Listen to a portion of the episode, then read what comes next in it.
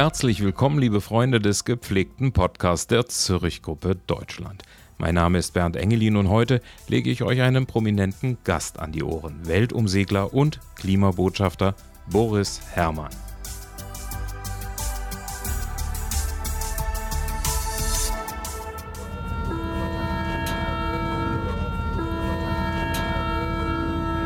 Also was mich insbesondere beeindruckt hat, war ja diese Reise da bei der Verne de Globe, wo er im äh, Nordpolarmeer dann den Escoffier ge gesucht hat und da tagelang im Dunkeln umher und dass sie den dann auch noch gerettet haben. Also das war eine, eine tolle Sache. Wir haben das alle, die ganze Familie, meine ganzen Freunde, haben das über Monate äh, begleitet, dieses Ganze. Ne? Also ganz toll, was er da macht. Ne?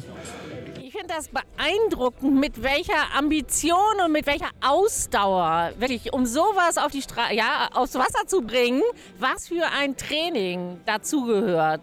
Super. Boris ist natürlich zunächst mal einer der professionellsten und wahrscheinlich auch besten Segler Deutschlands.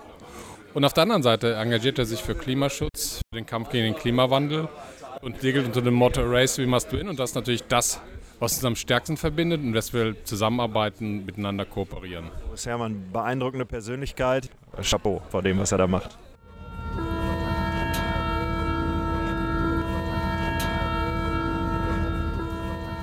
Boris Herrmann, Weltumsegler und Klimabotschafter. Als erster Deutscher nahm er an der Vendée Globe teil und seit 2021 sind er und sein Team Malizia offizieller Partner der Zürich Gruppe Deutschland. Vor allem beim so wichtigen Thema Nachhaltigkeit. Eine Partnerschaft, die harmoniert, weil beide dasselbe Ziel in Sachen Klimaschutz verfolgen. Es ist a race we must win, so betonen die Partner ihre Ambition, das Rennen gegen den Klimawandel zu gewinnen. Das Team Malizia und die Zürich Versicherung setzen dabei auf technologischen Fortschritte und einen Wettbewerb um die beste Lösung. Und so hat Boris auch das entsprechende Boot gebaut, die Malizia Sea Explorer. Ein Hightech-Boot aus modernsten Werkstoffen, bei dem jedes Gramm zählt, das aber trotzdem ein kleines Labor beherbergt, mit welchem kontinuierlich klimarelevante Meeresdaten gesammelt werden. Diese seltenen Daten sollen Meereswissenschaftlern Einblicke in den Zustand der Ozeane geben und ihre Forschungsarbeiten unterstützen. Man spürt, Boris meint es ernst mit seinem Engagement, aber er will nicht missionieren, sondern begeistern für den Segelsport und den Klimaschutz. Heute ist er mein Gast. Herzlich willkommen, Boris. Ja, ich freue mich da zu sein. Ja, ich freue mich auch, dass du bei uns bist und ich glaube, da sind einige da draußen, die mich sozusagen jetzt ein bisschen beneiden, dass ich dich als Gesprächspartner habe.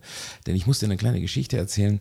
Ich habe eine ehemalige Kollegin, die ist ein Riesenfan von dir. Davon wird es einige geben. Und die schrieb mir dann, als ich ein Foto postete, als wir in Kiel auf der Kieler Woche zusammen waren, dann schrieb die, Bernd, du bist so toll dass du mit Boris zusammen einen Tag verbringen darfst. und da möchte ich mal wissen, was bei dir so in einer Postbox los ist. Das muss doch unfassbar sein, wenn die schon sagen, einer, der mit dir abgebildet wurde, ist so toll. Was ist denn da bei dir los? Ja, da so Postbox meint man ja heute meistens den E-Mail-Eingang, ja. Und äh, ich habe aber tatsächlich, dass ich auch Briefpost dann bekomme, manchmal im Büro. Ähm, die E-Mail, äh, die, die Postadresse unseres Büros steht auf unserer Website ähm, hier in Hamburg, in der Neustadt. Und nach dem Vendée Globe war es unglaublich. Wir hatten einen ganzen Haufen Post, Pakete groß und klein und das war total süß. Also da waren Sachen, die hatten äh, Leute, die hatten irgendwie die Kinder dann ein Bootsmodell gebaut oder eine ältere Dame hat was gehäkelt oder ich hatte ja diesen Stofftier an Bord, dann hat jemand was genäht für die äh, für das Stofftier eine Öl eine Segeljacke ja oder aus alten Segeltüchern oder so. Also ganz rührige Sachen kommen da manchmal. Und ähm, das Tolle bei unserer Sache, mit diesem Segelsport und dem Abenteuer auf See, wir bekommen eigentlich sehr wenig ähm, Hater-Nachrichten. Und das ist ja nicht äh, selbstverständlich.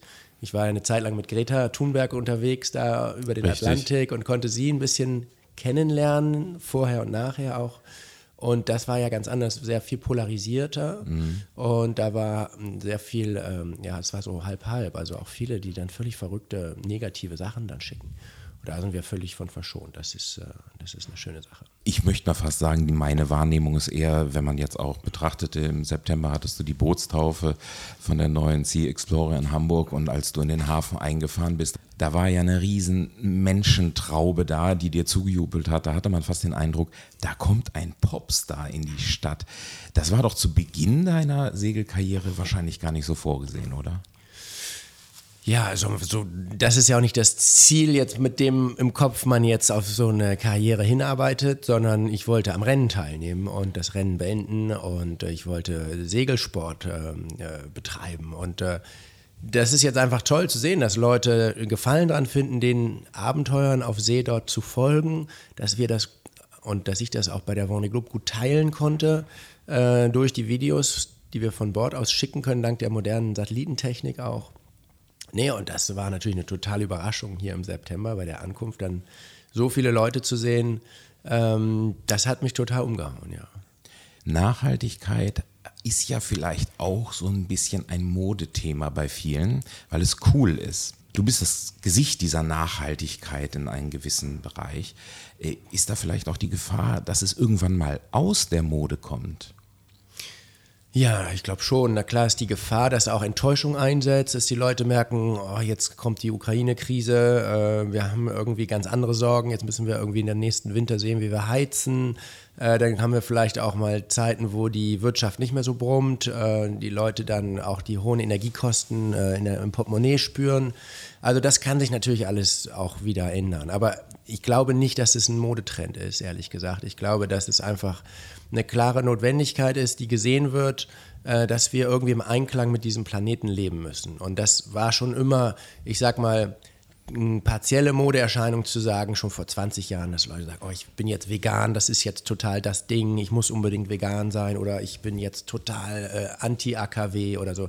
Das waren aber, heute habe ich das Gefühl, wachsen diese Strömungen zusammen, die es in der Gesellschaft gibt, zwischen dem, was die großen gesellschaftlichen Faktoren ausmacht, ähm, äh, von den übernationalen Institutionen, die diese Agenda vorsetzen, die Nachhaltigkeitsziele der Vereinten Nationen bis hin zu den Bürgern, die sagen, ich möchte aber gerne gesünder leben, ich möchte gerne was Gutes tun, ich möchte gerne, dass der, unser Planet eine Zukunft hat. Und das wächst irgendwie zusammen. Und all diese kleinen Aspekte und Graswurzelbewegungen oder individuellen Wünsche können sich eigentlich unter dieser großen Klammer der Nachhaltigkeit oft wiederfinden, finde ich. Also, dass Leute sagen, ich fahre jetzt Zug oder ich äh, esse äh, irgendwie ausgewogener, ich esse weniger Fleisch, also äh, ziehe mich vielleicht an mit äh, Fair Fashion. Also, so viele Dinge ja, die man dort tun kann und die, die, äh, die auch Spaß machen können. Äh, das, glaube ich, bleibt einfach ein großer, großer, ähm, eine große Bewegung. Also nachhaltiges Verhalten ist dann sozusagen in der Mitte der Gesellschaft angekommen. Es ist auch, glaube ich, ja, äh, in gewisser Weise, in positiver Weise entpolitisiert. Also, dass es früher ja oft so war, es gibt auf der einen Seite die Grünen, die Ökos, äh, Anti-AKW, äh, die sind überhaupt so ein bisschen anti, wenn die gegen äh, diese ganzen ähm, äh, wirtschaftlichen äh, Aufbruch sind, dann sind die überhaupt gegen uns oder gegen die Gesellschaft und den wirtschaftlichen Erfolg. Das Wirtschaftswunder war ja natürlich eigentlich ähm, sozusagen jetzt nicht so ökologisch bedacht in erster Linie. Und, äh, und heute äh, ist es überhaupt nicht eine Sache nur von den Grünen, es ist äh, durch alle, äh, durch das gesamte Spektrum der Gesellschaft, dass es den Leuten wichtig ist, sowohl auf kirchlicher Ebene, auf konservativer Ebene, auf äh, zum Teil ähm, ja auch auf der ganz rechten Seite im äh, politischen Spektrum. Insofern ähm, würde ich sagen, auf positive Weise auch etwas entdogmatisiert. Die Menschen haben also schon die Notwendigkeit erkannt, dass man handeln muss. Die Fakten sind da, der Klimawandel wird tatsächlich spürbar. Man weiß, man muss jetzt handeln, auch wenn es natürlich manchmal schwer wird. Aber bei dem Thema Dogma würde ich gerne nochmal anpacken. Ich habe schon manchmal den Eindruck, dass es immer noch diejenigen gibt, die sehr dogmatisch unterwegs sind und äh, anderen gerne vorhalten, was sie alles falsch machen. Im Kleinen vielleicht und auch im Großen. Und wenn dann einer grundsätzlich nachhaltig unterwegs ist, aber dann doch nochmal irgendwo in Urlaub geflogen ist, dann wird gleich der Zeigefinger erhoben. Wie siehst du das? Ja, genau. Das ist halt was, äh, was in meinem Gefühl weniger wird.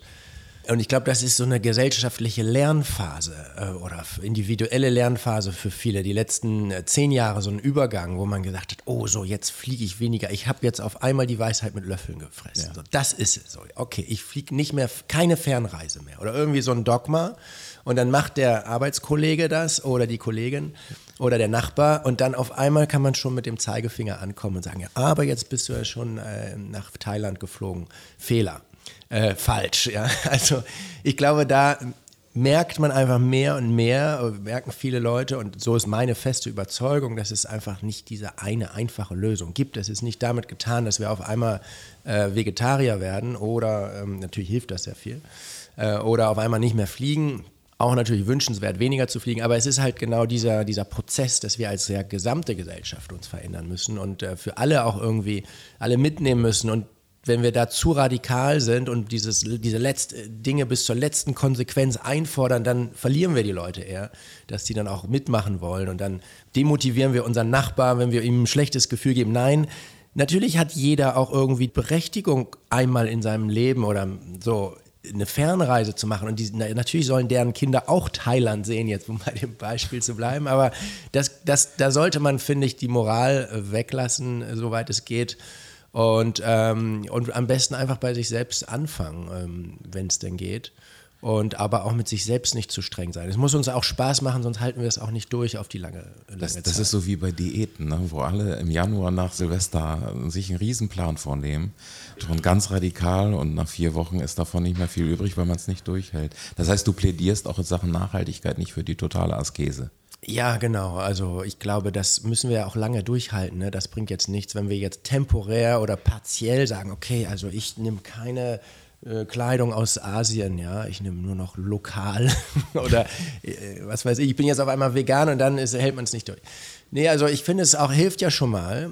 Also manche Leute essen jeden Tag zweimal Fleisch, mittags und abends. Das hilft ja schon dann für solche Leute, ähm, wenn man zumindest sagt, montags oder freitags esse ich kein Fleisch. Das ist schon mal ein Schritt, ja. Und das sind ja schon mal dann 20 Prozent weniger Fleischkonsum für diese Leute, wenn sie von fünf Arbeitstagen einen kein Fleisch essen. Also ich meine, der Weg der kleinen Schritte, das ist doch eigentlich auch was, was man macht, was das schaffbar dann ist. Es muss schaffbar sein. Wenn es uns überfordert, dann löst es Frust aus und dann, dann kommt es auch nicht in Gang. Und das muss Spaß machen.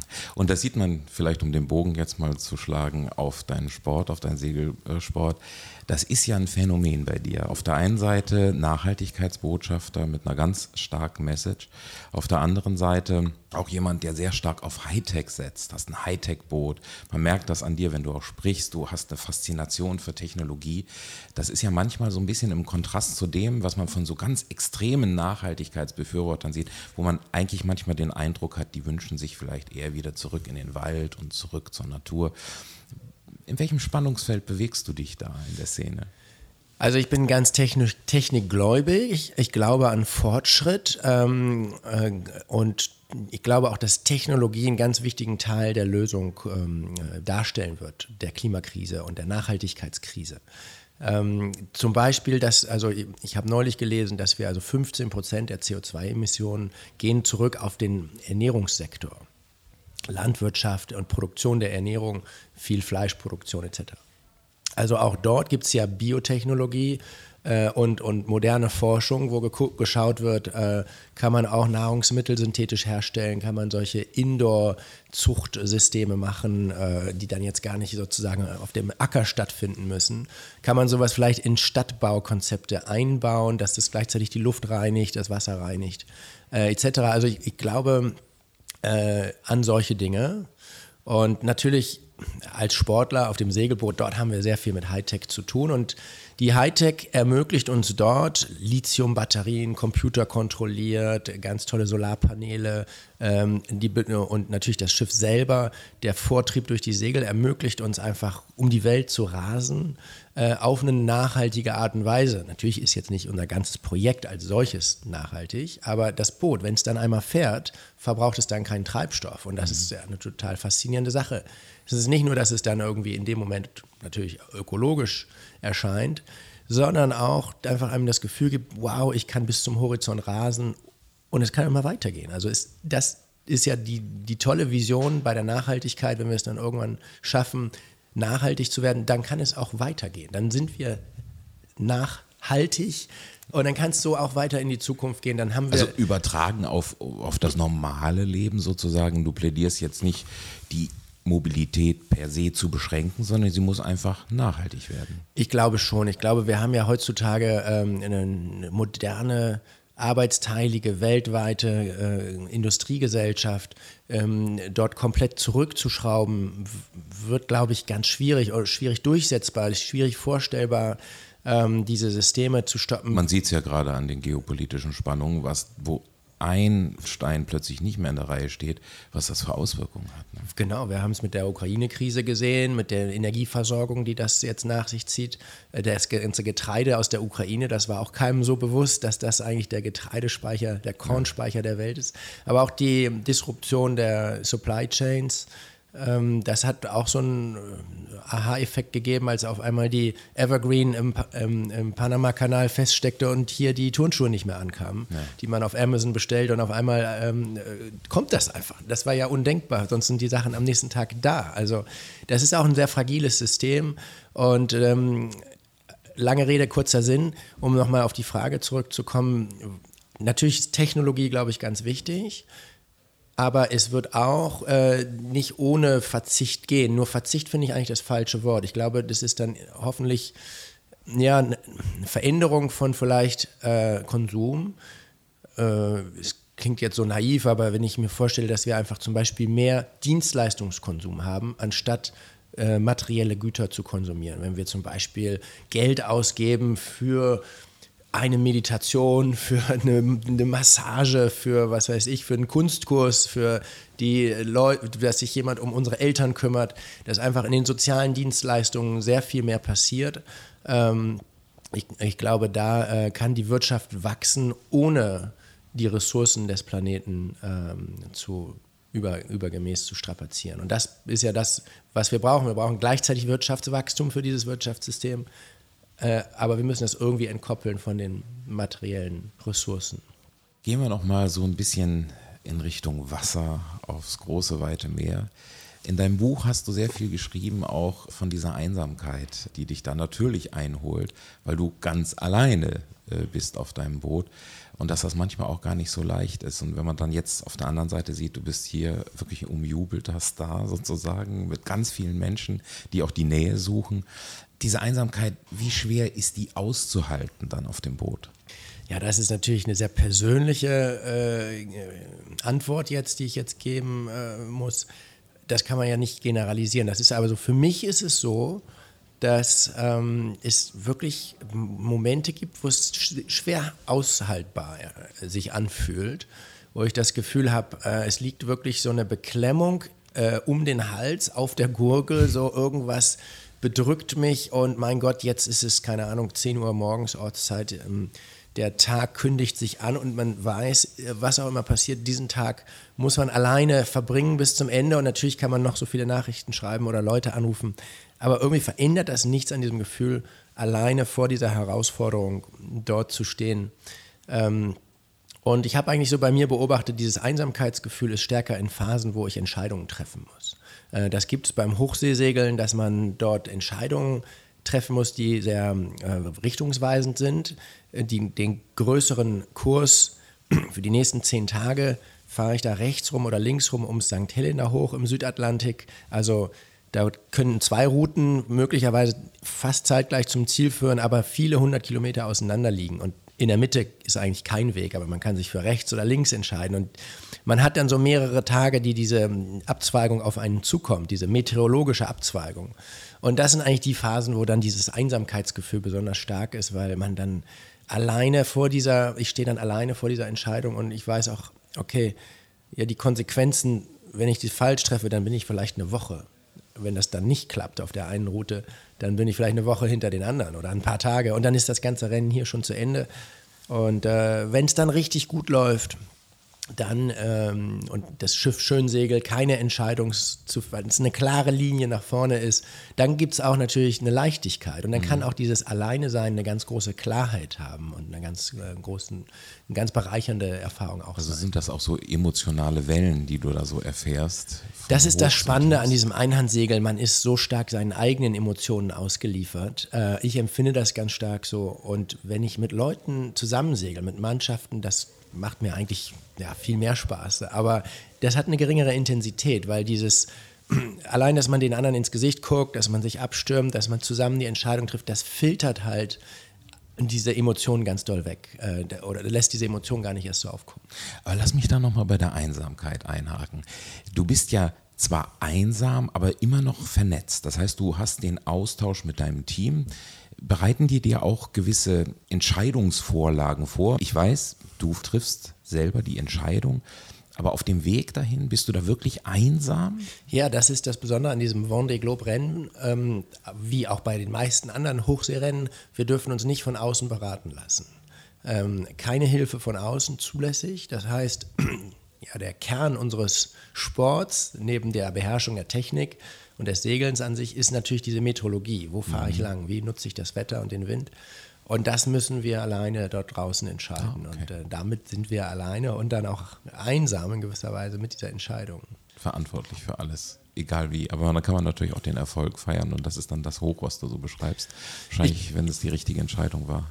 Ich glaube auch, wenn, selbst wenn sie mich beraten könnten, gut, dann würde sich das ein bisschen weniger so anfühlen, aber dieses digitale in Kontakt stehen, finde ich, ersetzt nicht wirklich einen Menschen zu sehen oder mhm. direkt in physischer Präsenz zu sein. Und ich glaube, das haben viele ja auch während Corona so empfunden.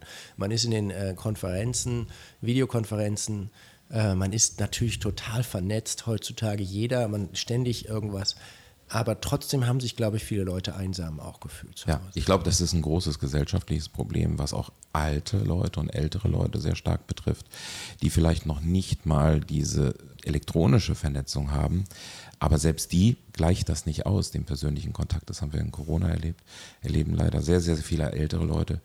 Das ist ein gesellschaftliches Problem. Ja, und auch natürlich bringt uns manchmal auch diese Digitalisierung dann äh, physisch auseinander. Man sitzt auf der Parkbank mit dem Nachbar und beide wissen noch nicht mal ihren Namen, weil sie eigentlich immer nur auf ihr Handy gucken. Und äh, man geht äh, manchmal auch blind durch, äh, durch das physisch reale Leben.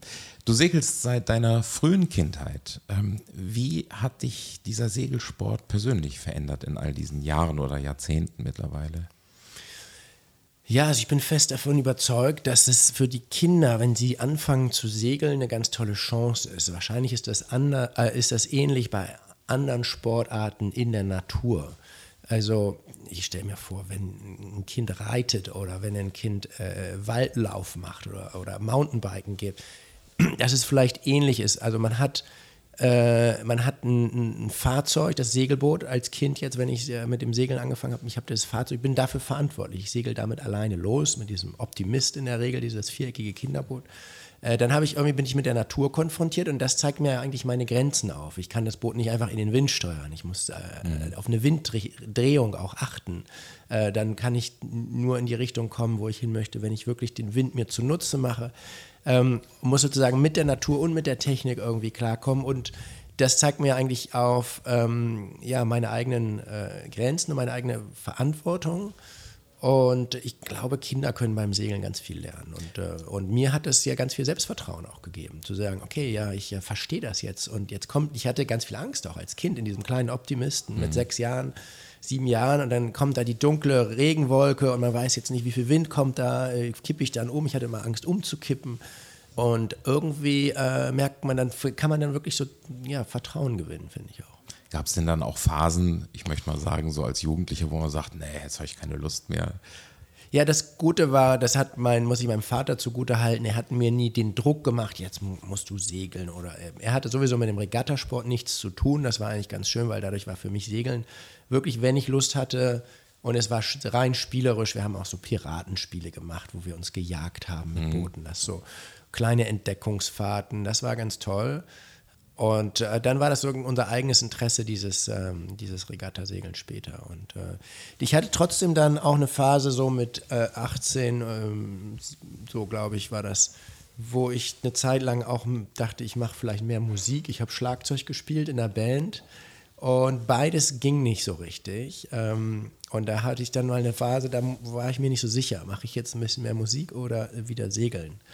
Und am Ende hat sich das Die Kombination wird schwierig. Oder hast du eventuell sogar so ein kleines? Ich habe noch ein Schlagzeug. Ich habe mir aber nicht vielen, an Bord, oder? Ich habe mir nach vielen Jahren wieder eins gekauft. Das steht im Bürokeller.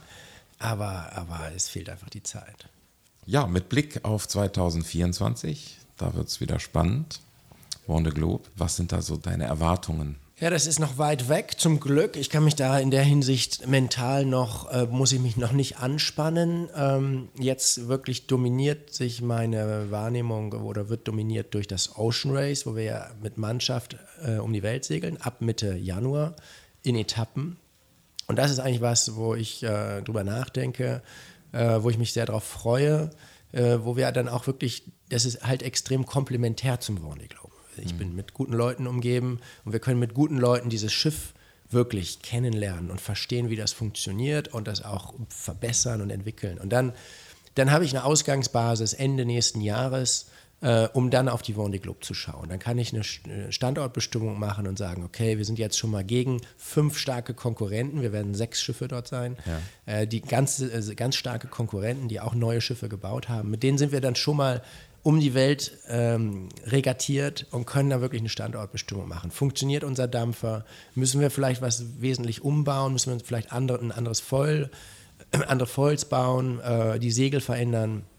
Äh, dann haben wir zum Glück, wir haben zum Glück diese Zeit, äh, dass wir jetzt lernen können, das Schiff entwickeln können und äh, für mich natürlich eine unheimlich tolle Situation, eine Trainingsregatta um die Welt. Damit will ich das Ocean Race nicht schmälern. Es ist für uns natürlich und für meine Mitsegler die Regatta, der Höhepunkt und das ist es auch. Äh, dennoch, äh, natürlich, der, für mich selber ist die lange Klammer bis zum Vendée Globe. Also es ist schon eine Phase, wo man auch ein bisschen eins wieder mit dem Boot wird, tatsächlich auf Tuchfühlung geht und merkt, wie reagiert das. Also im Auto sagt man immer, das Popometer muss funktionieren, dass man weiß, wie reagiert das, ohne dass ich genau hinschaue. Absolut, genau. Also das wird auch wirklich jetzt ein halbes Jahr oder ein Jahr dauern, bis ich wirklich sage, okay, das Boot, äh, jetzt habe ich es im Gefühl. Und ähm, es ist halt das Spannende beim Segeln, es ist nicht alles irgendwie computervorhersehbar, berechenbar, äh, simulierbar. So dass, dann hätten wir ja alle exakt die gleichen Schiffe, wenn man das genau ausrechnen könnte. Aber mhm. es sind so viele Faktoren, so viel, selbst die Dichte des Windes ändert sich ja mit der Temperatur. Wir können noch nicht mal genau vorhersagen, wann wir welches Segel exakt setzen müssen. Das müssen wir ja auch spüren. Ja. Das heißt also, wenn der Wind von Land kommt und das Land warm ist, dann ist die Luft viel dünner und hat weniger Kraft. Und das ist wirklich bis zu 20 Prozent Unterschied. Das heißt, sehr, sehr viel passiert mit dem Gefühl und äh, sind ganz graduelle Übergänge. Und dann wirklich ähm, kommt man irgendwann zu dem Punkt, wo man merkt, so jetzt bin ich eins mit dem Schiff geworden. Und äh, da freue ich mich eigentlich schon drauf.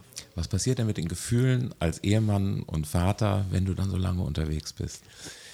Ja, ich muss ganz ähm, ehrlich sagen, meine Frau unterstützt mich großartig, auf großartige Weise. Und da muss man auch sie mal fragen, wie das mit ihren Gefühlen ist, wenn sie dann alleine ist ja. mit dem Kind natürlich. Ja. Das war jetzt bei der letzten Woche, ich glaube, hatte sie einen äh, Säugling.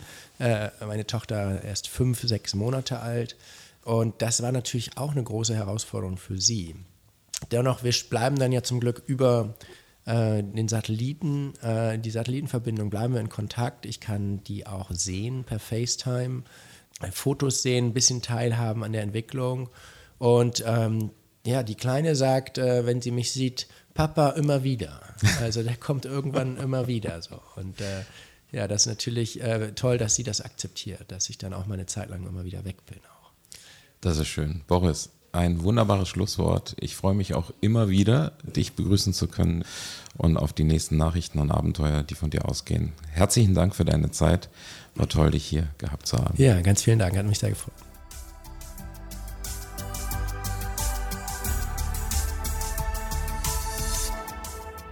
Das war der Zürich Podcast, eine Love to Be Coms Produktion der Zürich Gruppe Deutschland. Musik Ronald K. Am Mikrofon war Bernd Engelin.